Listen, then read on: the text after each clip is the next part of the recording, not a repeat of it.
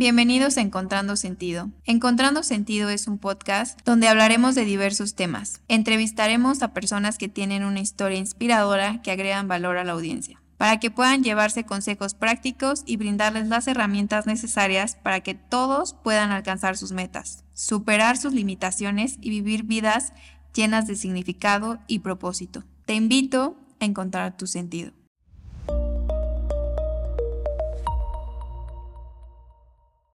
Hola a todos y bienvenidos a una nueva temporada de Encontrando Sentido y estoy súper, súper feliz por la invitada que tengo el día de hoy. Empecé con una invitada de lujo, ya verán por qué. De ella, por favor, yo siempre le digo a la gente que nadie mejor que ustedes para que se presenten y nos digan quiénes son, qué hacen. Por favor, preséntate. Hola, ¿cómo están? Yo soy Deyanía Rubio. Ahorita tengo una mm, página de internet que empecé a sacar, pero bueno, llevo en la industria del juguete más de 25 años.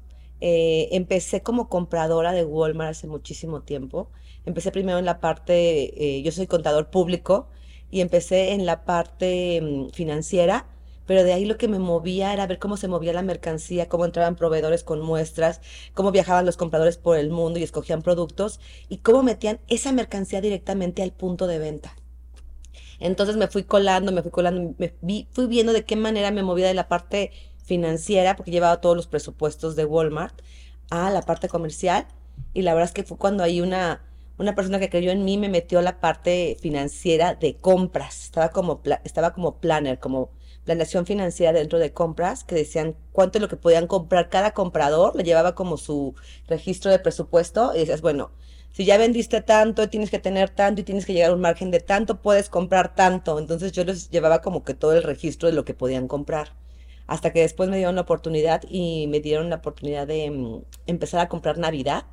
Entonces, eso estuvo increíble porque la Navidad solamente se importaba de China, de Corea, de Taiwán. Entonces me, dio la oportunidad de viajar por muchos países. Eh, íbamos a la feria de, de, ambiente que era en Frankfurt y ahí escogíamos todos los productos. Y ya de ahí, este, después me encantaban los juguetes. Dije, ¿cómo me muevo a juguetería? Igual tocando la puerta, diciendo, por favor, yo quiero, yo quiero, yo quiero, hasta que me dieron la oportunidad dentro de Walmart y fui compradora de juguetes, de principalmente categorías de niñas, peluches, roleplay, y después ahí me, fui un poquito para preescolar. Pero este, al final, pues viajábamos todos los compradores juntos, éramos un grupo de cuatro compradores, cada uno llevaba diferentes categorías y cada quien llevaba pues, sus números, ¿no? Pero todos sabíamos todo. Ese era lo padre porque viajábamos a todos los showrooms, a las presentaciones de Mattel, que eran obviamente en Los Ángeles, eran en Hong Kong, eran en Hasbro, eran en Providence, este, viajábamos mucho a Miami también. Entonces viajábamos a las principales ferias y ahí nos presentaban los proveedores todo lo que tenían para, para vendernos. En la, en la parte de muñecas fue muy, muy enriquecedor porque en ese tiempo todo lo que eran muñecas no se podían importar de China, porque en ese tiempo había varios productores nacionales que producían muñecas, entonces había como una cuota compensatoria que no podías este, importar, entonces nos fuimos a España y de Alicante, justo del pueblo de Onil, de ahí importábamos todas las muñecas. Pero lo más padre de todo esto es que Walmart me dio la oportunidad de aprender muchísimo cómo se maneja un negocio, obviamente a la parte de comprar, pero sobre todo la parte del desarrollo, porque empezamos a sacar marcas propias y todo fue desde cómo se registra la marca, cómo le vas a poner, todo el proceso con abogados para poder tener registradas las marcas y luego la creación de empaques, creación de producto, creaciones de sets, entonces la verdad que fue súper, súper enriquecedor. Pero bueno, ya, ya de ahí. Es un proceso cañón, ¿no? Se implica muchas cosas. ¿Cómo, hacías para estar involucrada en tantas áreas? Bueno, obviamente teníamos a cargo, obviamente tenía mis asistentes y también tenía los jefes de departamento de todas las tiendas. No dependían al 100% de mí, pero eran la gente con la que yo trabajaba, mis jefes de departamento, que en ese tiempo eran como 135 tiendas. Entonces, wow. ya son como 300 o 400, ya son muchísimas. Pero en ese tiempo yo trabajaba muchísimo con escuchando sobre todo la, retroalimentación del jefe de departamento, porque ellos son los que están directamente en el punto de venta con el cliente, lo que escuchan que les piden. Entonces con ellos hicimos un, todos los años hacía como un tipo meeting, invitábamos a todos los jefes de departamento, venían y escuchábamos qué es lo que, lo que ellos realmente aprendían que estaban en, en el punto de batalla, ¿no? Y así pues creamos muchísimas marcas, registramos nombres, hicimos obviamente la Brittany, hicimos Cool Fashion by Brittany, hicimos Kiki, Fa Kiki Baby, hicimos, bueno, muchas muñecas de la parte de lo que es este, mm, la marca propia de Walmart, Ok. que se llama Kids Connection, este también. Oye, ¿cómo es tu proceso creativo para estar en tantas, o sea, estar involucrada en tantas partes del producto o del proceso del producto? Porque me decías que es el desarrollo de empaque, los juguetes, escuchar la retroalimentación. Entonces, ¿cómo haces como con toda esta información para después hacer el desarrollo completo? O sea, ¿cómo es ese proceso creativo que tú tienes? La verdad es que los proveedores nos ayudaban muchísimo, porque ellos también nos pasaban muchísimos estudios, lo que estaban buscando las niñas, los que buscaban las mamás, este, y obviamente, más que nada, primero empezábamos de un board y decíamos, bueno, ¿qué quiero hacer? Quiero hacer esto, y tal, cual te ibas a la fábrica y te traían los accesorios que había, y decías, bueno, este artículo lo quiero sacar en 199 pesos. Entonces, ajustábamos y decíamos, bueno, esto tiene que costar a lo mejor 3.50 de dólar. Entonces ponemos la muñeca, ponemos el accesorio, ponemos, no sé, la, la mamila y después creamos un set un poquito más, más completo, que tuviera a lo mejor otro set de ropa, o que tuviera una bañera, y luego hacíamos otro que tuviera uno que tuviera carreola, otro que tuviera realmente una cunita. Entonces, de, de una cosa básica que es tu opening price point, una muñeca muy básica, el opening price point es el punto de entrada. Y de ese, de ese producto hacíamos completamente una línea completa. Y eso ya te costaba un, un tiempo, pero realmente le invertimos muchísimo tiempo al desarrollo de producto, porque al final era lo que nos daba el margen de utilidad para poder salir a precios muy, muy accesibles y muy, ¿cómo se de- Competitivo. competitivos, porque obviamente la competencia con las demás marcas estaba muy fuerte, ¿no? O sea, con, competíamos directamente con todo lo que son las departamentales que era Liverpool, Liverpool, Palacio, este, eh, Sears, Sanborns, ¿no? Y todas las jugueterías que son Juguetrón, que son Julio Cepeda, este, ¿cómo se- Juguetivici. Entonces, como que cada uno tiene su forma de trabajar y cómo manejan sus márgenes, pero al final nosotros como compradores tenemos que dar un margen y a ver cómo le hacíamos, pero teníamos que dar ese margen de utilidad. Y la única forma era mezclando para poder sacar el margen que nos pedían. Oye, entonces tú empiezas como en el área financiera y después te mueves al área Comercial. comercial y después un poco también de, y te involucraste en la parte del desarrollo de producto. ¿Cómo nace tu amor por los juguetes? O sea, porque estando en el área financiera te pudiste involucrar en muchísimas otras cosas, ¿no? Pero ¿cómo es que dijiste, esto me mueve? Porque se ve que te encanta, o Sí, sea, no, es que te juro te veo hablar y de verdad que que me sí. ¿Sabes? Que es muy chistoso porque justo en, las oficinas que estaban en ese tiempo de Walmart, cuando empezó Grupo Walmart, no estaban juntos con Aurrera ni, antes se llamaba Grupo Aurrera, ahora se llama todo Grupo Walmart, pero estábamos en San Mateo, en Lomas Verdes, en México, y era muy chistoso porque todas las salas de proveedores estaban en la parte de abajo y toda la parte financiera estábamos en el segundo piso, pero había como una, no sé, como un pasillo enorme donde tú veías todo lo que había abajo, ¿no? Y veías como entraban todos los proveedores con pues, mercancía, con ropa, con cosas de alimentos, pero la parte de los juguetes, cuando montaban la, la parte de los juguetes, a mí era una cosa que decía, wow, o la Navidad, la Navidad me vuelve loca, la verdad, me Sí. encanta. Porque aparte hacíamos colecciones y le ponías así como el feeling de, te sentías como diseñadora realmente, porque decías, bueno, vamos a hacer una colección ahora de Navidad en rojo con dorado y otra vamos a hacer azul con plata y ahora azul con lila. Entonces viajábamos muchísimo para tener obviamente el expertise de todo lo que estaba en tendencia y de ahí lo bajábamos a, este, pues a, a- un supermercado. Wow, o sea, pareciera que tú llegas al supermercado, lo ves tan bonito y dices, ay, fácil, ¿no? Pero toda la logística que hay detrás. Hacen colecciones completas. Incluso fui de las primeras compradoras que montaron por colección, porque antes todo se montaba así, ¿no? Y entonces empezamos a montar árboles en las tiendas y montábamos la colección completa de lo que, de lo que ibas a vender. Entonces, a la hora que él ve el cliente todo el montaje y que dices, wow, se puede ver así mi árbol, era la forma en la que hacemos la venta cruzada. Entonces agarrabas y vendías muchísimo. Vendíamos, o sea, incrementamos la venta de Navidad. Fui la compradora del año en ese año, me acuerdo, porque Guau. incrementamos la Navidad impresionante y la utilidad la subimos, porque obviamente vendimos mucho antes de tiempo. Pero también hicimos una trampita porque empezamos a vender Navidad en, en julio. Ok. Pero ya después ya lo movimos a, a agosto, pero realmente como cuando ya tienes que tener tu venta, que es la última semana de noviembre, la primera de enero de Navidad, ya casi no tiene nada, nada de mercancía. la verdad, bien padre.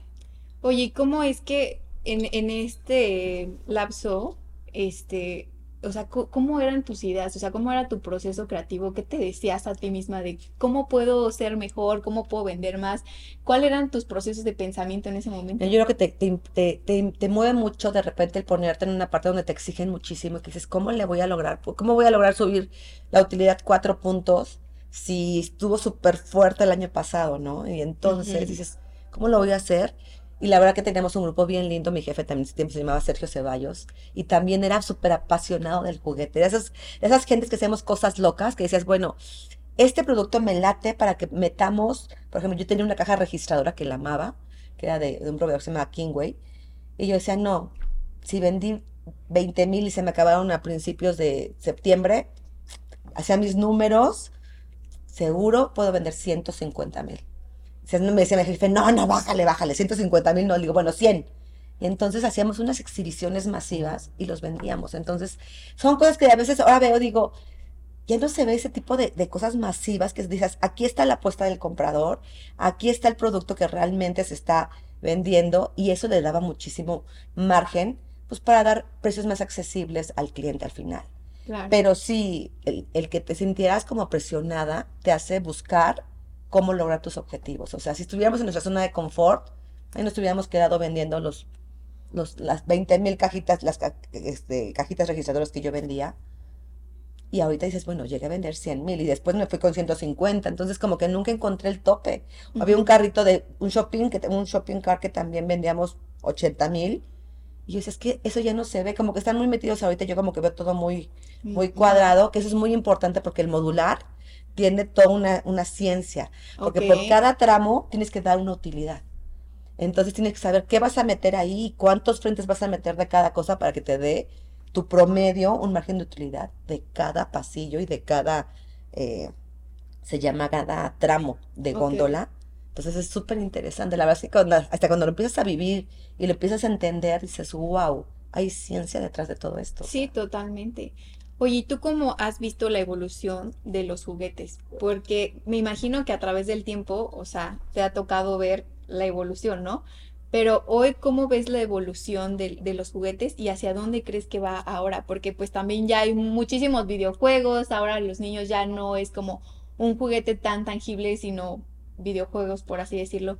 ¿Cómo ves el futuro de los juguetes y cómo has visto esta evolución en el tiempo? Mira, la verdad que a veces es muy triste porque justo estamos dejando dejar, los papás estamos dejando que los niños no estén jugando. Y es una etapa del desarrollo súper importante porque de verdad los niños a través del juego desarrollan muchas partes del cerebro cognitivo. Entonces, este, desde que están bebecitos hasta que están grandes, pero por ejemplo, yo tuve una medio plática un poquito que se subió de nivel porque yo estoy en contra de las niñas que tengo, tienen menos de 10 años y están yendo a Sephora ahorita, que es un trending topic ahorita, que en lugar de comprarles algo que pueden, con lo que pueden jugar y desarrollar su, su memoria, su, su inteligencia, su imaginación.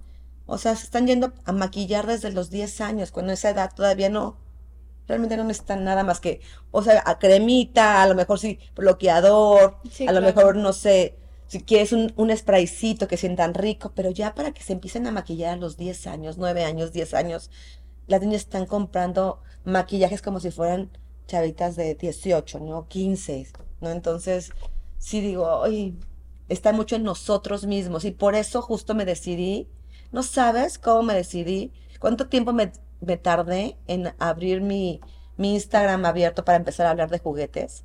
Pero cuando empecé a ver este trending topic que los niños están dejando de jugar, dije, tengo que hacer algo. Y, y la verdad, mi parte de sumar es tratando de hacer conciencia con las mamás que traten de llevar la, infancia de sus niños un poquito más, lo que puedan alargar la, la, infancia de sus niños, porque es la etapa más bonita que tiene cualquier ser humano. Sí, totalmente. Y ahora con tantos cambios, y también sabes que hay un tema súper peligroso ahorita en lo que decías, porque imagínate, desde los 10 años le estás vendiendo a las niñas un prototipo de belleza que se supone que tienen que ser. Cuando a esa edad tú lo que tienes que preocuparte es por simplemente existir y desarrollarte. O sea, no estar pensando en qué prototipo de belleza tengo que ser yéndome a maquillar y comprar productos carísimos para su edad, ¿sabes?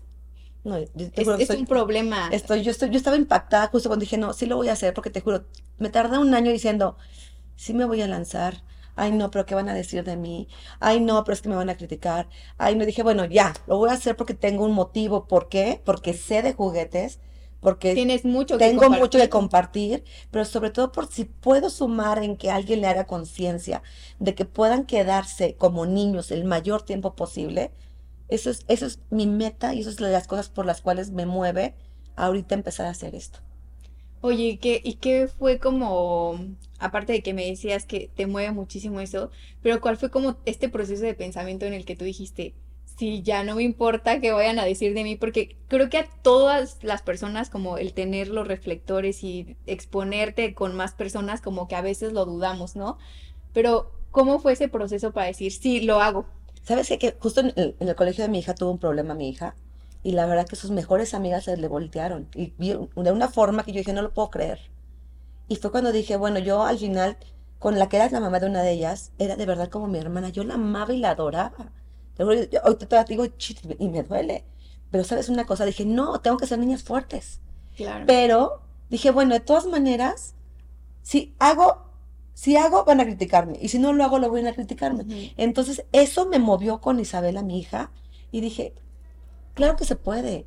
Y claro que voy a seguir con mis sueños, porque de repente te estancas. Llega un momento que como mamá, y tú estás muy joven, pero cuando lle- llegas en una etapa de mamás que de repente dices, como que estás en una zona de confort muy a gusto, donde pues estás bien, medio trabajas, medio tienes tu dinero, medio haces tus cosas, pero yo en- como que yo trabajaba muchísimo y en un año y medio que me quedé sin trabajar, pasaron cosas que no me gustaron en mi vida. Y dije, esta no soy yo, vamos para adelante, yo siempre soy de crear, de hacer y demás. Y dije, bueno, si así hablan mal de mí, pues entonces vámonos para adelante y, Claro. y lo que es lo peor que pueda pasar, Que que no funcione, que no funcione, Sí, que no que, que funcione. nadie me vea, que nadie me ponga like, que nadie me siga y diga, ching, bueno, pero lo intenté, lo intenté, al final lo intenté Claro. y al final me doy cuenta que me faltaba un, un empujoncito porque me fui a un congreso de mujeres empresarias ahorita en, en este, en noviembre a París y justo me reuní con pura gente empresaria, con mucha gente que realmente tiene ganas de sumar en esta vida. Y, me di muchas, mucha cuenta que justo las mujeres tenemos la misma problemática aquí y en China, o sea, en Europa, en cualquier lado, es mucho que la parte de la maternidad y la parte de familia nos mueve muchísimo. Sí. Y me, me encantó algo muy importante que viví en este, en este congre- Congreso de Mujeres Empresarias, y es que uno fue que las mujeres empresarias mexicanas y latinoamericanas tienen más posibilidades o tienen más eh, formas de, de emprender, tienen como que más ganas de emprender, no les da miedo. Mientras que las europeas, aunque van en la parte del feminismo más adelantadas, las europeas les gusta más con, este, no emprender tanto, les gusta más ser como eh, tener, trabajar para una empresa, tener puestos este, de gerenciales altos. Pero la mujer mexicana, como siempre está creada, bueno, creada o, ¿cómo te diré? Está más educada dentro de una relación de que el- los papás están con los niños, que, que es bien importante, que eso hace Sí. que los niños les den seguridad para emprender, y sobre todo a la mujer, a la mujer que la mamá esté junto con ella durante la parte del crecimiento y que estén trabajando y que se sientan em- este, creadas en familia, hacen que se sientan más, no sé, su autoestima lo tienen más elevado para poder emprender. Entonces, qué eso fue, eso fue lo que dije, vámonos. Lo peor que puede pasar es que no, no pase nada y que me quede igual. Y que diga, lo intenté, pero traigo atrás de mí una niña que, que les tengo que enseñar que lo que se quiere se puede. Y sobre todo que no solamente se trata de que se lo digas, sino que con el ejemplo, porque al final los niños aprenden más de lo que ven que de lo que les puedes decir. Y que te vea a ti aventándote a, a crear, a emprender, que te vea así como con esta actitud de vamos a darle con todo y, o sea, yo creo que eso es más educativo que lo que tú le puedas llegar a decir. No, y sabes qué? que como que de repente te digo, como que ese tipo de juegos como que te pasan en la- cuando estás chiquita que, ay, no me habla la amiga y ese tipo de cosas, te hacen crecer un montón. Claro. Y la verdad es que el que esta persona que, que fue mi super amiga y que la, la amo y la quiero y la adoro y le deseo lo mejor, pero cuando me di cuenta que ella se comportó como realmente, empezó a hablar de mí cosas que no eran ciertas y empezó así de one to one a decir cosas de mí que dije, qué mala, qué mala. Pero dije, bueno, al final yo no puedo, yo no puedo eh, controlar lo que digan de mí. puedo controlar lo que yo haga de mí para acá. Y yo sé la verdad, ¿no? Y yo sé mi verdad y yo sé mi intención. Entonces dije, ¿qué puede pasar? De todas maneras ya hablan de mí. Entonces, vámonos con todo. Y mira, me siento muy contenta, muy agradecida. Gracias a, esta, a esta piedrita que pasó en mi vida, me fui para arriba como dicen, los, en los momentos de crisis es donde más creces, donde más aprendes, no solamente de la situación, sino de ti y de tu capacidad que tienes para sobreponerte a, este tipo de situaciones, ¿no? No, porque aparte te dan donde más te duele, porque yo jamás pensé que el dolor de una hija, viéndola tan mal, pero de verdad mal, mal porque le empezaron a hacer mismo bullying, se rompió el pie, se burlaban de... No, una cosa que yo digo, no lo puedo creer. Claro.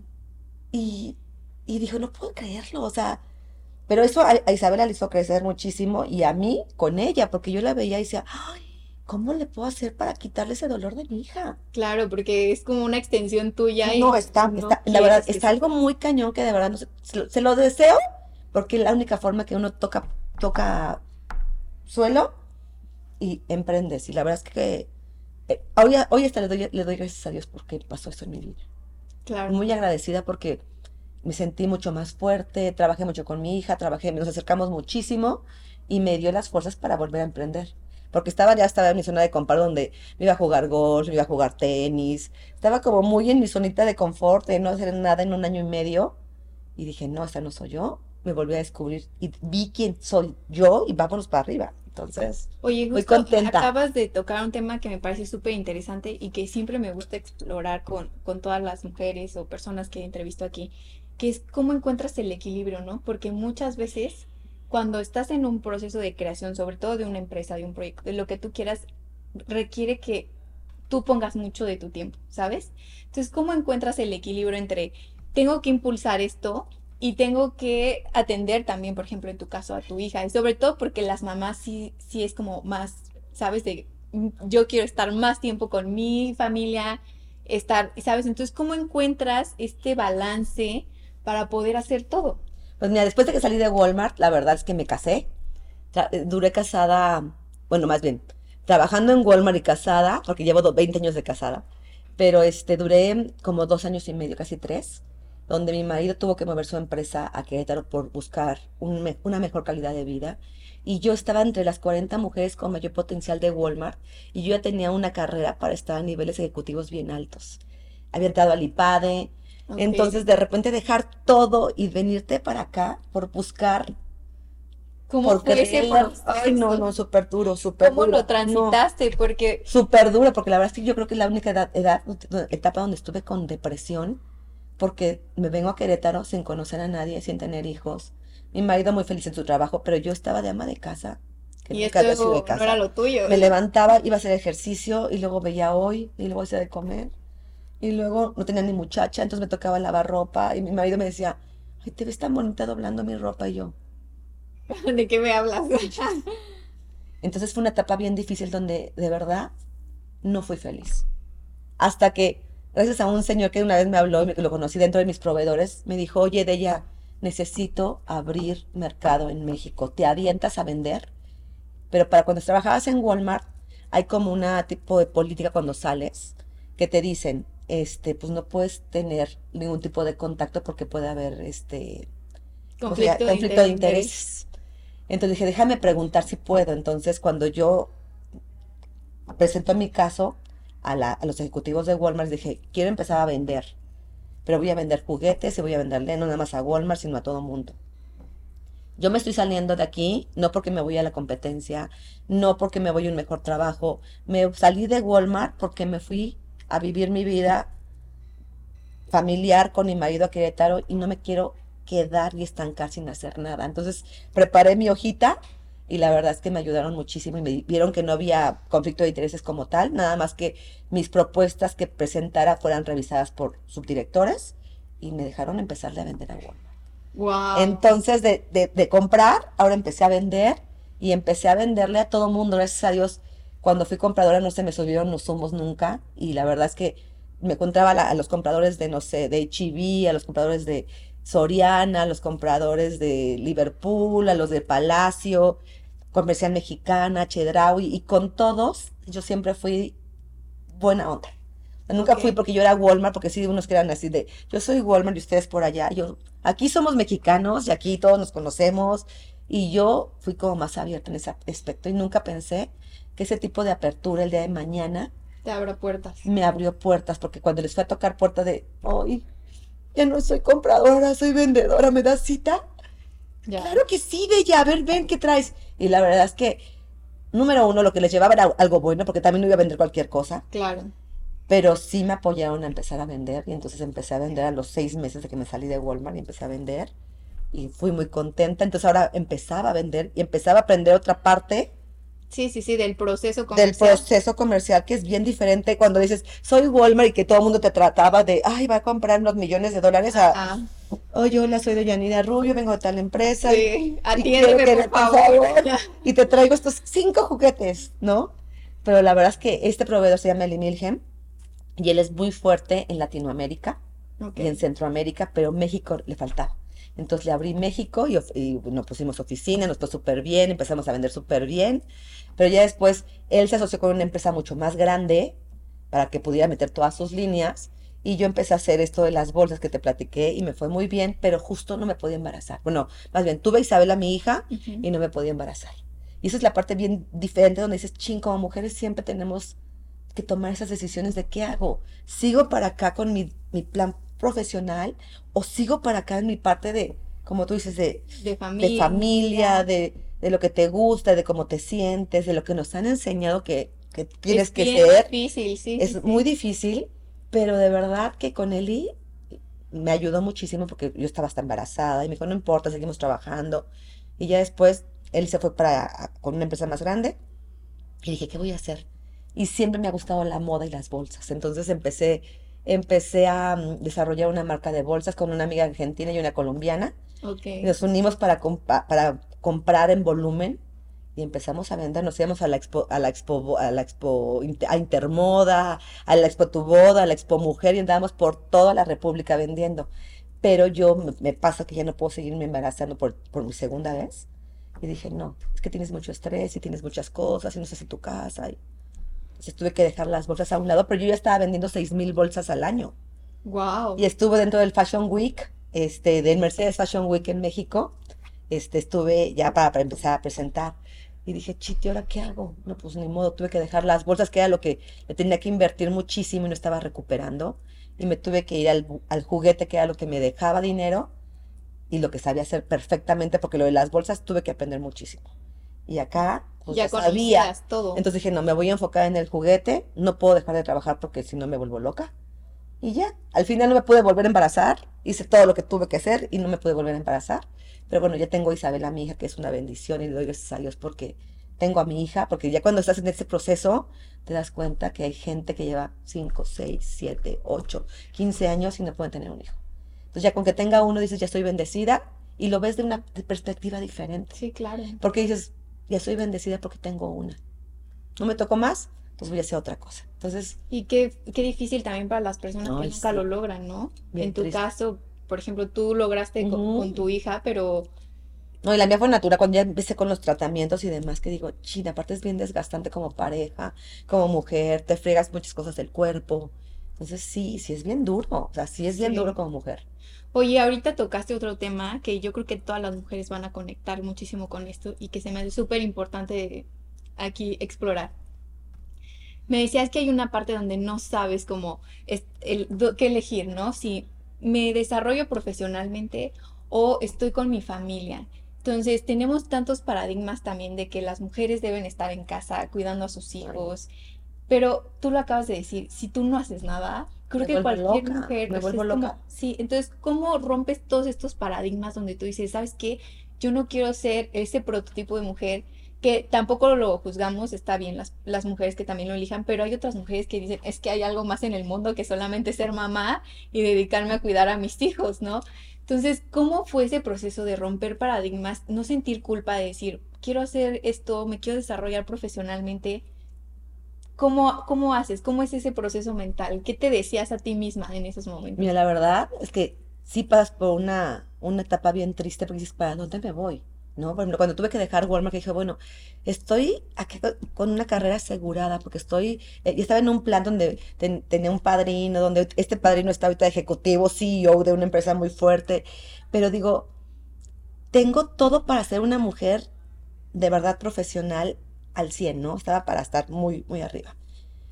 Y te van preparando, te van preparando porque te, hacen un chorro de exámenes, te dicen, bueno, estás, estás como te identifican, estaba entre las 40 mujeres con mayor potencial dentro de la empresa.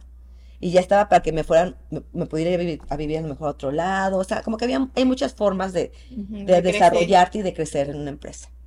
Y de repente veo a mi marido por acá y yo, hijo, es que me costó un chorro de trabajo porque tuve tres anillos de compromiso. Y, no me, decidía. Y yo decía, no, es que no, este no, no es que tampoco, no es que no me puedo ir a vivir con tal. Entonces, hasta que dije, con, con este sí, con este, con este no, lo dudé. Cuando me dijo, no lo dudé. Y dije, no, es que sí, creo que va por acá. Y bueno, ya llevamos 20 años de casados que no ha sido fácil, pero ahí vamos. Pero de verdad, dices, ¿para dónde me voy? Y es cuando dices, recurres a lo que tú creas, que dices, por favor, dime, ponme las personas, para dónde me voy y demás. Y Vicky, Vicky Álvarez, que en ese momento era la mujer con mayor poder en México por el nivel de compra que teníamos, era mi jefa y me dice, de ella, mira, yo te voy a platicar una cosa. Me invitó a comer con Ángeles Zarza, que era otra subdirectora. Mira, vete en nuestro camino. Y son mujeres exitosas a muy alto nivel.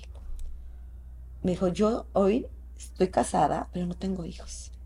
Y hoy llego a mi, a mi casa y siento que, que vivo a través de mis sobrinos y no tengo algo mío. Entonces, si tienes la oportunidad, vete. Y Ángeles me decía lo mismo de ella, vete. Ya platicamos aquí y lo que vamos a hacer es que si no te sientes a gusto, si no te va bien, te vamos a guardar tu lugar. Vas a quedarte aquí, vas a regresar aquí a Walmart con tu propio lugar. Entonces, eso a mí me dijo, vete. Sí, sí, sí. Porque me dio una seguridad, porque yo estaba a punto de divorciarme, porque de repente mi marido me llegó una vez que me dijo, te quiero en Querétaro el 15 de diciembre. Le dije, no, pues el 15 de diciembre no voy a llegar. Estaba en plena, en plena temporada navideña, y yo estaba con juguetes. Y el primero de marzo me entregaban los bonos, que, uno, nos, daban muy buenos bonos. Si llegabas a tus resultados, te daban unos bonos buenísimos. Y aparte te daban acciones de la empresa. Dije, no, Luis, yo no puedo ir hasta el primero de marzo pues no te quiero el 15 de diciembre, nos, nos, divorciamos, pues nos divorciamos. Entonces él agarró sus cosas y se vino a Querétaro solo y yo me quedé en la casa donde estábamos rentando en ese momento y demás. Y ya de haber dicho, no, pues esta vieja no va a poder con los gastos. Y yo, claro que pude con los gastos, con el club, con todo yo sola. Y dije, no, no te necesito. O sea, quiero que entiendas que si estoy contigo, es porque quiero estar contigo, no porque te necesite, ni porque me mantengas, ni porque no puedas tener mi nivel de vida como lo tengo pero no me puedo ir el 15 de diciembre. O sea, ahí estuvimos estira y afloje, y aparte vienen fechas fuertes y Navidad y demás, y antes de Navidad platicamos, me dijo, bueno, vamos a hacer una cosa, está bien, quédate hasta febrero. Dije, no marzo, febrero. Entregas, entregas la compra, te vas a China, entregas la compra hecha, y entiendo que tienes que hacer una transición, pero te quiero en febrero. Dije, órale. Entonces yo moví mis cosas y la que iba y venía a México cada semana era yo y este, y él, pues la verdad que me aguantó un ratito. Y ya cuando llegó el 12 de febrero le dije, pues yo faltan 20 días, vamos, ya. y negociaste ahí. Y negocié. Y obviamente, como tenía vacaciones y demás, mi, firma fue hasta el, hasta el 4 de abril. Firmé todo lo demás y me dieron mi bono, y me dieron, y me quedé casada, y me dieron mis, este, mis acciones, y aparte de todo tuve tiempo como para platicar y yo también negocié y decir, oye, no me voy a ir, te voy a dejar el trabajo hecho de toda la temporada, pero please, apóyame. Y sí, me liquidaron, lo que no hace mucha gente, porque cuando sales es, no, pero aquí era como tan especial que dije, yo les voy a hacer, yo me voy a portar derecha con ustedes, les voy a hacer toda la chamba, pero liquídenme. Y este, y aparte me dijeron, tienes tu lugar guardado. Wow, no, increíble. Pues, ¿Qué me dijeron? Pues vete a probar, o sea, pero yo creo que si yo no me hubiera abierto con la gente de corazón y no hubiera sido honesta de qué es lo que estaba pasando en mi vida, pues a lo mejor no sabían que yo no me quería ir, que me quería ir por mi marido, pero no era lo que yo quería dentro de mí. Claro. Y así fue. Y gracias a Dios. Qué decisión tan complicada, ¿no? Y gracias a eso, pues ya, eso vuelvo a lo mismo. Tocas fondo porque me deprimí, pero de ahí empecé a vender. Y luego de ahí empecé a poner mi empresa, porque justo para cuando empiezas a vender, me, topo con que hay clientes que no pueden importar, o hay clientes que no tienen el presupuesto para importar, entonces puse mi comercializador, entonces puse una empresa que les daba servicio a, a los clientes. Y ya después de eso me, me- me volví representante de marca, que eso que es, yo voy a China, conozco a, a las, a las marcas, y pueden ser marcas europeas, australianas, españolas, y entonces no tienen un contacto con México. Y lo Ok. que yo hago ahí es, yo conozco a todos en México, yo te vendo, tú le, te, te hago todo el proceso de importación yo, porque ya lo conozco, y al final me das una comisión. Buenísimo. Y eso es lo que me dan, y así me llevo el, el negocio limpio Y completamente. ahorita sigues con esa comercialización. Sigo con mi, con mi- con mi- con mi comercializadora, pero después viene que me empiezan a buscar para que les dé coaching. Entonces la gente de Disney me, me contacta y me dijo, oye, ya tú sabes de muñecas, tú desarrollaste líneas increíbles, vamos a desarrollar Bebé Disney con tal proveedor, este, te avientas y yo, claro, vamos a desarrollar Bebé Disney. Entonces nos vamos a China otra vez y hacemos la línea completa con boards, con obviamente toda la parte de, de Disney tiene unas, unas formas de trabajar increíbles y ¿Qué es los diseñadores gustó de trabajar no, es que- Disney? tienen completamente una base de datos con todos los diseños de todos los animales, de todos los personajes, en todas las paletas de colores. Entonces te metes a ese, a ese site y vas bajando y vas diciendo, tenemos que hacer algo súper sweet, súper bonito, porque era bebé Disney. Entonces lo, lo hicimos eh, con esta empresa, pero ya al final hubo muchísimos cambios. Se viene la devaluación del dólar, donde se subía que estábamos en 10, se sube a 16, o de 13 a 16, no, sí, de 10 a 16. Y esta empresa con la que estaba trabajando, que tenía muchísimo, muchísima fuerza en, en Disney, y era el peluchero más fuerte de México, se llama Grupo Amisu, truena, y entonces se queda, solamente lanzamos la primera camada. Y se No, queda. bueno. Y, pero bueno, desarrollé Di- Bebé Disney con ellos, entonces es increíble, porque te- es todo, es el empaque, este, todo lo que es el, eh, la logística, todo lo que es el lanzamiento de la marca, todo el marketing detrás de un, de un launch, o sea, es, es impresionante. Y después venían, para los siguientes pasos, venía serie de televisión, venía, este, mm, ¿cómo se llama? Venía licensing del pro- de los productos, venía... em, toda una historia detrás de Bebé Disney. Entonces había muchísimo, Claro. muchísimo atrás de. Oye, ¿cuáles crees que son como los factores más importantes a considerar cuando vas a hacer un lanzamiento? O sea, en general. Número uno, identificar tu, tu, tu, tu target y tu público al que vas. Y es muy importante en juguetes, la periodicidad. Ok. Porque el juguete, haz de cuenta que el 80%, el 70% de la venta del año se hace del primero de noviembre al 6 de enero. Entonces, si no se, de repente hay lanzamientos que se hacen como soft launch, que los hacen en este, en, en spring, bueno, en primavera, pero eso no te va a llevar a realmente tener un lanzamiento fuerte. Entonces, casi siempre son de la mitad del año para, para la segunda parte del año. Ok, como para que se vayan Se, va- se- van calentando para... motores, se van calentando un poquito este, la- el mercado y lo fuerte viene en la venta, en la venta que es este, En diciembre, en diciembre. enero, ok. Y por eso muchas veces que las, las películas más fuertes están en la segunda parte del año. Sí, claro. Las películas que son normalitas, que tienen que tener algo para día, de- para día del niño y demás, son más tranquilas y son, son productos más chiquitos. O son productos muy, muy, muy, muy reconocidos, como es por ejemplo un Toy Story. Toy Story en la época que lo pongas es algo increíble. Algo que me decía, yo compraba un poquito de preescolar y compraba Toy Story. Y Toy Story, yo podía poner una, una cabecera de Toy Story de productos de mil pesos en abril y se vendía porque era Toy Story. Entonces, cuando pues no, no cualquiera puede, puede hacer eso, con ese punto de precio en esa época del año. Oye, y vi que también tú creaste un producto que ahora es súper famoso, que son las muñequitas estas de La- LO. el- bueno, yo lo creé como tal, yo Ok. hace cuenta, estaba justo en la, estaba en la parte de representaciones de marcas y ya tenía un séquito de marcas que yo representaba marcas de Australia, de, de obviamente de Corea, de China, este, de España.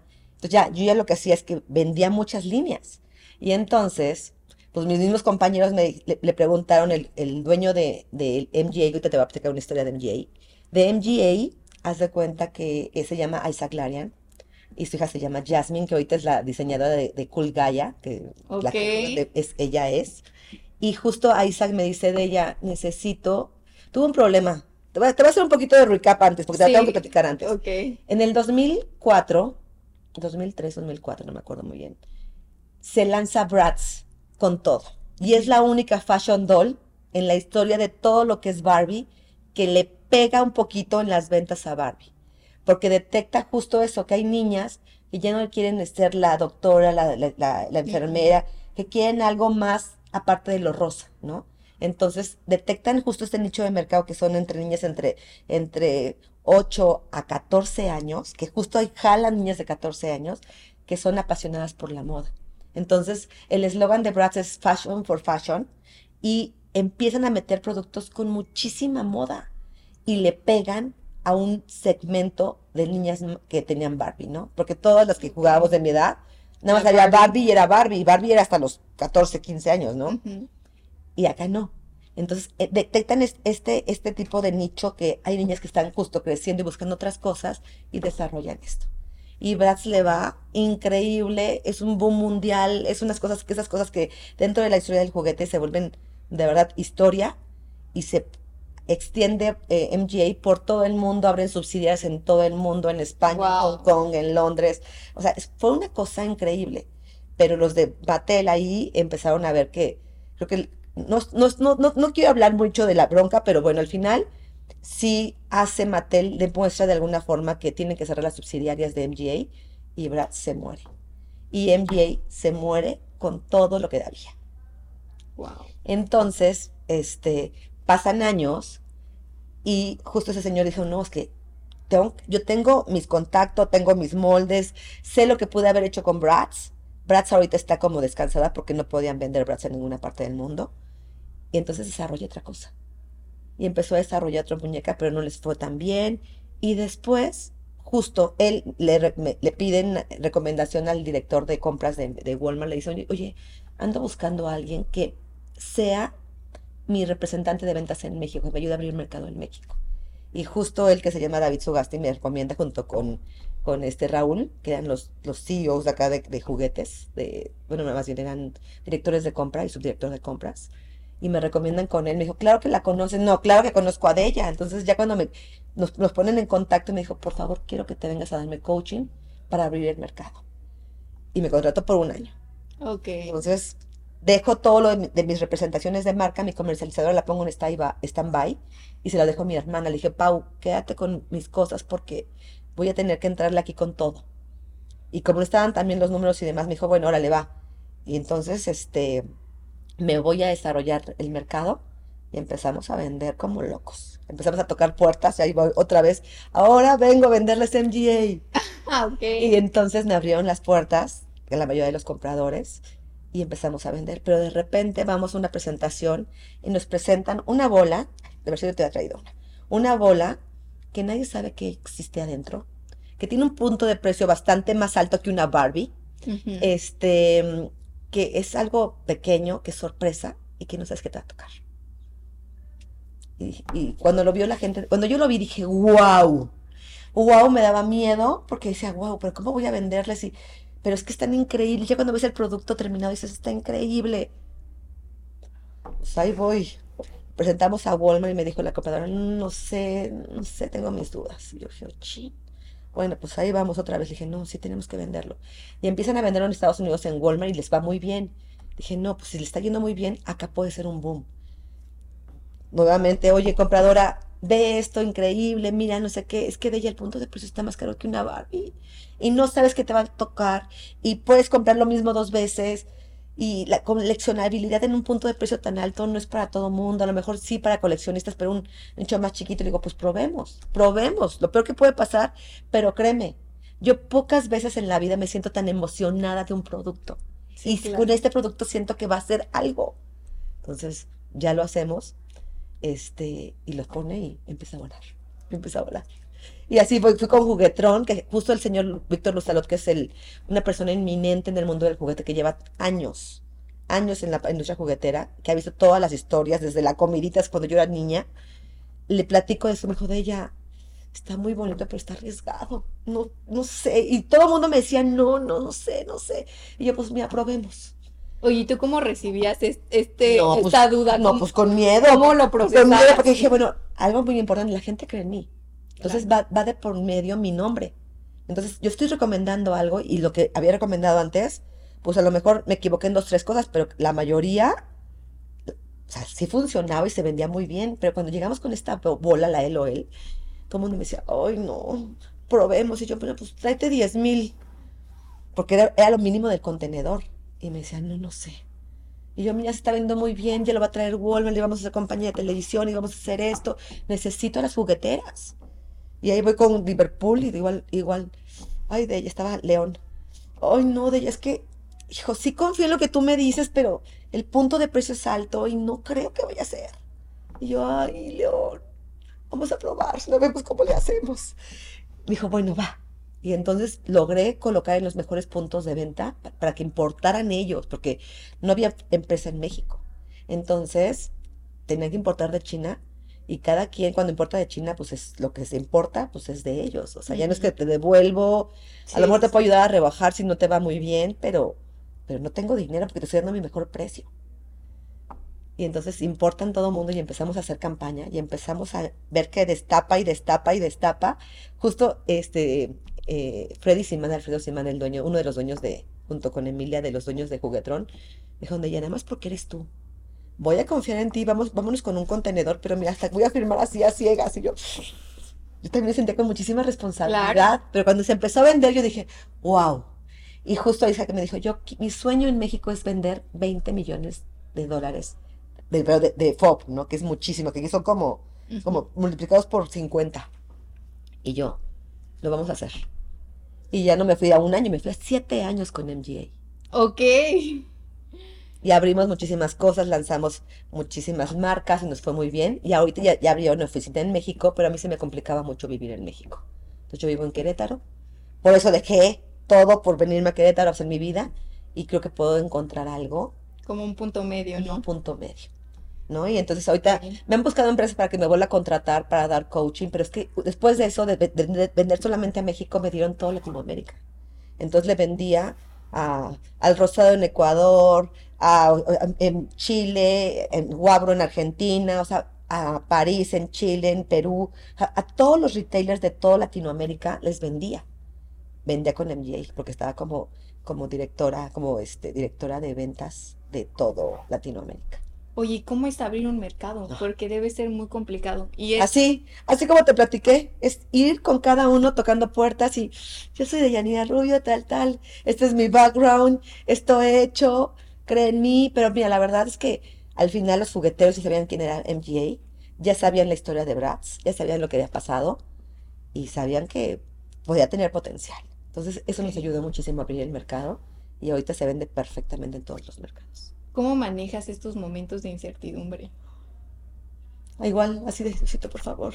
Porque yo creo que, lo mejor para mí. Todos los emprendedores, porque lo que tú estás haciendo era un emprendimiento, o sea, totalmente.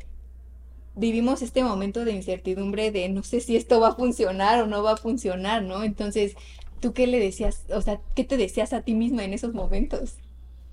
Mira, yo dije, Diosito, creo en esto, cuando lo vi, te lo juro, es como es, algo que solamente los jugueteros de corazón lo vamos a saber. Cuando ves un artículo que, que te mueve, que dices, ¡ay, wow, está increíble! Dices, es que yo confío, yo sí creo que puede ser. Pero aparte, lo que tiene muchísimo en GA, que tiene unos detalles, cuida mucho los detalles, cuida mucho la mezcla de colores, cuida mucho las texturas, y ya sabe cuál es el sembrado de una línea, cómo se empieza a sembrar, para que puedas hacer la línea lo más larga posible y ahorita ya están empezando a vender dentro de las bolitas hasta comida, ¿no? Ok. Y eso ya tiene más de, eso fue en el 2014, creo. Wow. O sea, un ratote, un ratote. Pero, pero increíble. increíble, porque aparte, pues obviamente, lejos de, ya conozco solamente a los de México, sino conozco a todos los de Latinoamérica. Y bueno, y conozco mucha gente de España, y conozco, aquí en el medio te vas conociendo, entonces ya conoces a gente de Argentina, de Australia. El de Australia, una vez el dueño de Moose, este que, que también es muy, muy, muy, muy amigo mío, lo conocí en un avión. Y los dos íbamos para... Yo, en ese tiempo yo vendía Navidad, bueno, compraba Navidad en Walmart y él empezaba con Mus, que la verdad es que hizo una empresa, wow, millonaria. Y justo él me dice, oye, este, pues voy a la feria de Nuremberg, hago esto, soy australiano, pero voy a empezar con juguetitos. Y yo, wow, dos, tres años después, nos encontramos y yo, ¿te acuerdas de mí, del avión, no sé qué? ¿Tú trabajabas en Walmart? No, pues yo ahora ya estoy vendiendo juguetes. Entonces, así te vas conectando con gente, que ahorita conozco a gente de toda la industria juguetera del nivel mundial. Entonces, Wow. Y es que todo es chiquitito porque el que sabe de juguetes sabe que hay temporadas, que hay patrones, que hay colores, que hay formas que seguir, pero sobre todo esa parte del, del feeling que te da el juguete. Es algo, es algo muy cañón. Oye, se ve que te apasiona me encanta, demasiado me encanta. Cuéntame a lo largo. Y justo en este año que no trabajé, porque justo vino la pandemia, y después de que dejó MGA, pues estaba mi empresa y mis, representaciones, pero la verdad es que mi hermana la estaba manejando muy bien. Y se me hacía mala onda que justo cuando viene la pandemia, que las ventas están, hijo, bien malas, que yo diga, ahí ya regresé a trabajar con las líneas que tenemos las dos, cuando yo llevaba siete años fuera de mi empresa. Entonces dije, no, Pau, quédate con eso ahorita, vamos a jalar más líneas y empezamos otra vez las dos juntas para adelante, ¿no? Y entonces me salió esto de, de, de empezar a hablar de juguetes en, en mi, en mi Instagram. Y la verdad es que en menos de dos meses empecé el primer, el 3 de, el 3 de diciembre, subí mi primer reel y mi presentación de, hay algo voy a hacer y demás. Ujú.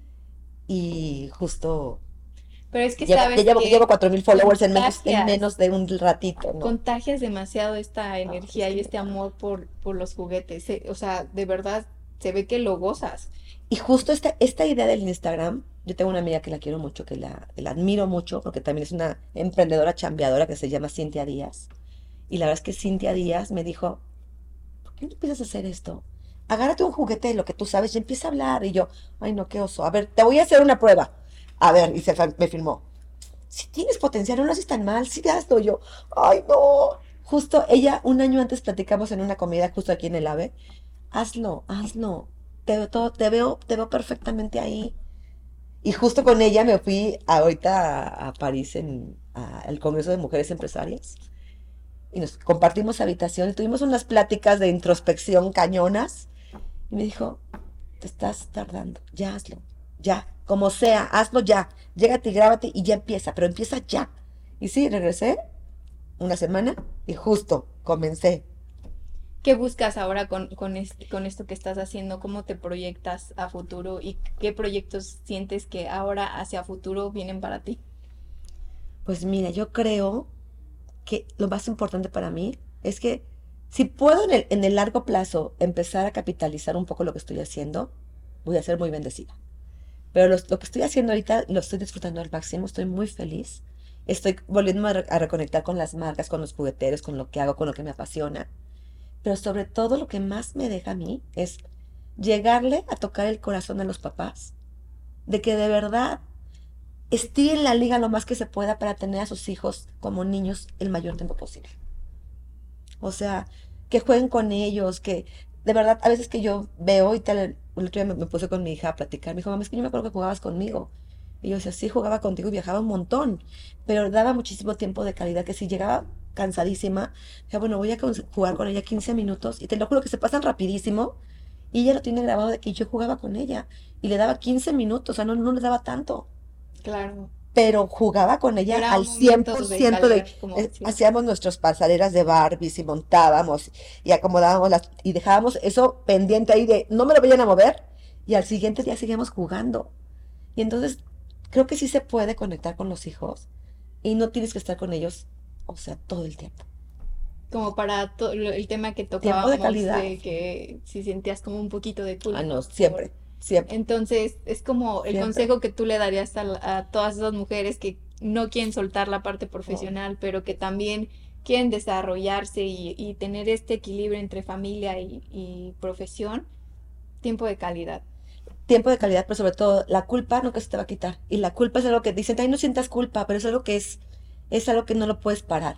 Te subes a un avión o vas a una cita y dices, chin, lo estoy dejando bien bebé y se está quedando ahí con mi mamá. Y, y dices, hijo, sí será lo mejor. Pero te prometo, pasa un momento y en cuanto te subes al avión, a mí me pasó muchísimo que justo en la, parte de la amamantada y en la parte donde yo estaba, Isabela bien chiquita, yo tenía que ir a Hong Kong a vender. Y gracias a Dios todo el mundo me apoyó y les dije, voy dos días a Hong Kong. O sea, uno de ida, dos vendo y me regreso otro. Por favor, denme citas. No me importa la hora, si es a las 6 de la mañana, a las 7. Yo voy a estar en el showroom para atenderlos. y todo el mundo de verdad me, apoyó muchísimo, pero claro que me sentía culpable.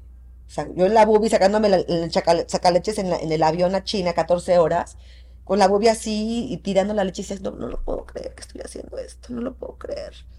Pero de verdad, cuando llegué a Hong Kong y tuve esas dos noches para mí, para ser yo, para volver a salir, para echarme unos vinos, para platicar con todos, para ver a la gente que conozco, que, que me quiere, porque aparte hay fiestas todos los días, que es la fiesta de Funrise, la fiesta de, de y la fiesta de, no sé, hay fiestas todos los días.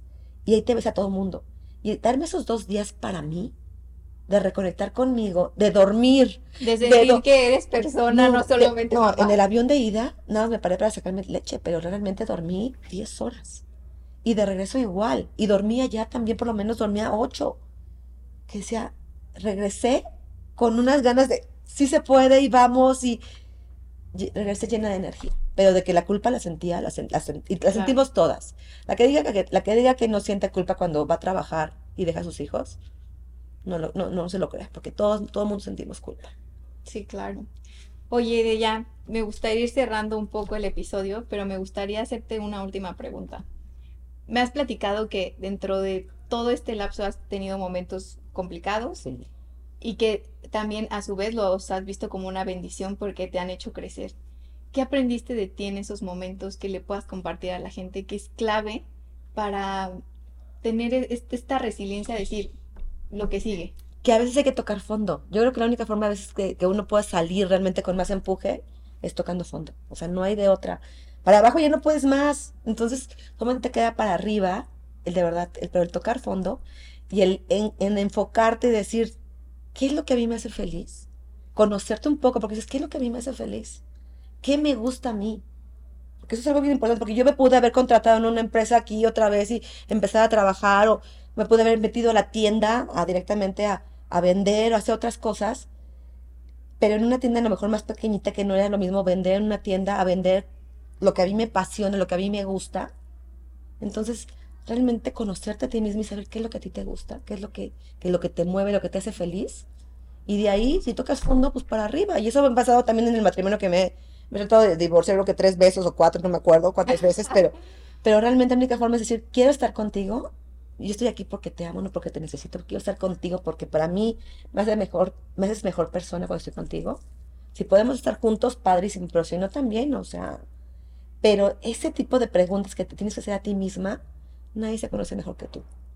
Nadie sabe, por ejemplo, a mí muchas, muchas de mis amigas me dicen, "Es que ¿cómo puede ser posible que de repente viajas sola y te puedes ir a, cenar, a desayunar y estar todo el día sola? Porque me gusta estar conmigo, porque me caigo bien. Y la verdad, la única forma de entender que me caía bien fue así de que me mandaron a China un mes y pues la- la- los proveedores con los que estaban los primeros días sí están conmigo, pero ya después es de, hijo, tengo que estar con mi familia o te invitan, pero no, ya no te invitan a las tres comidas. Entonces tenía que estar comiendo sola. Claro. Y entonces lo que yo hice fue, a ver, ¿cuál es el mejor restaurante? ¿Cuáles son las, rec- las recomendaciones? Y me iba sola, a cenar sola, mi copita de vino, y aprendí a estar conmigo sola. Y a viajar sola. Y la verdad que me caigo súper bien. Y me conozco y me, me encanta estar a veces sola conmigo misma. Bueno, mira, este episodio seguramente va a salir como para el- las fechas de, del amor y la amistad. Mm. Entonces, ¿qué consejo le das a, a todas esas eh, personas que están en una relación y que a veces no saben si estar en esa relación? No, que no se conformen, que no se conformen. Y a las personas que piensan que estar solo es como si fuera, No. ¿sabes? Como, no, estar solo es lo peor, porque hay muchas personas que lo ven así, ¿no? Entonces tú dices, hoy disfruto tanto estar sola que, o sea, me voy, viajo sola, hago todo sola. Entonces, ¿qué le dirías a ambas personas? A las que están en las relaciones, ¿qué consejos les darías? Y a las que están solas y que sienten este miedo por estar solas, ¿qué les dirías? Ay, no, a las que están solas, la verdad que aprendan a estar con ustedes. La verdad que no hay cosa más bonita que estar contigo misma, que no es fácil las primeras veces, pero ya después vas viendo que, que te caes bien y que te conoces y que haces lo que tú quieres, que dices, bueno, si me quiero meter aquí, ahorita me voy a probar todos los zapatos, no va a haber quien diga, ya nos vamos y ya esto. O quieres ir a comerte, no sé, yo quise, quería ir a un restaurante que me fascinaba de comida mm, tailandesa, que me encanta o vietnamita. Hay un lugar que se, en Hong Kong se llama un lugar vietnamita, que es un lugar chiquito y demás. ¿Te quieres ir tú solo? A lo mejor dicen, ay, no, a mí no me gusta la comida tailandesa o a mí no me gusta la comida vietnamita. Tú ve, prueba y, y tú.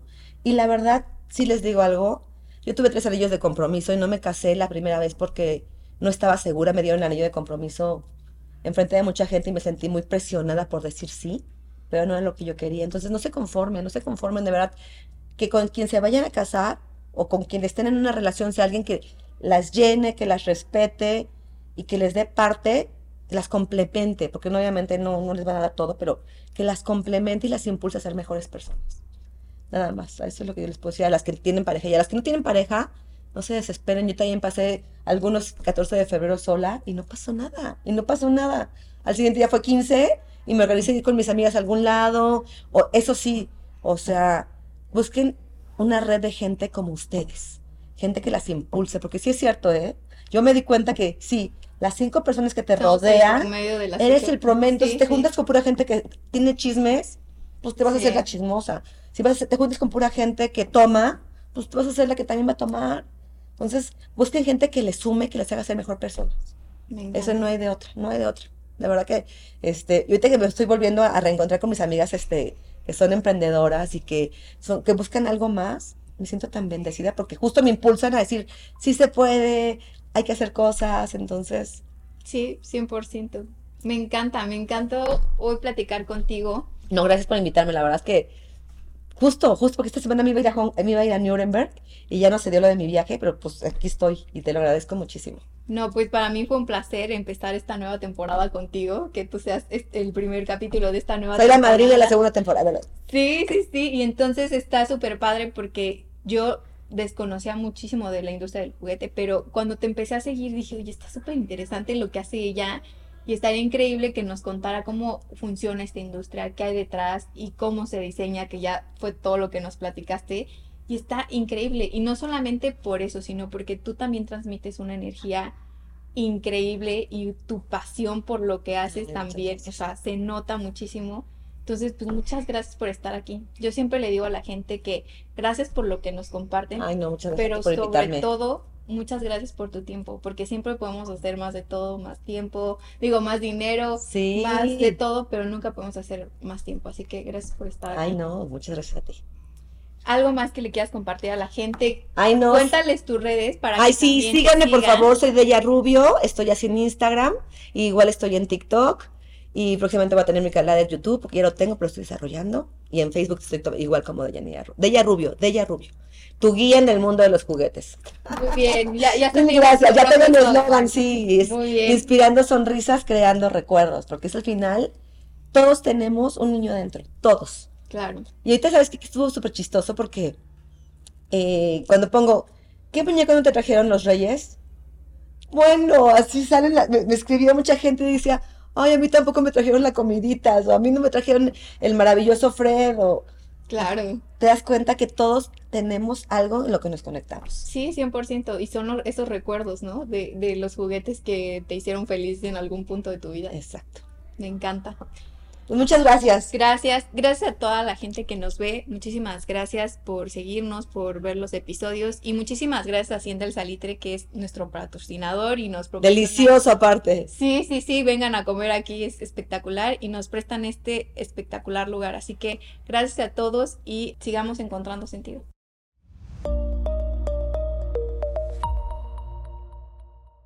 Si te gustó este episodio, ayúdanos a compartirlo.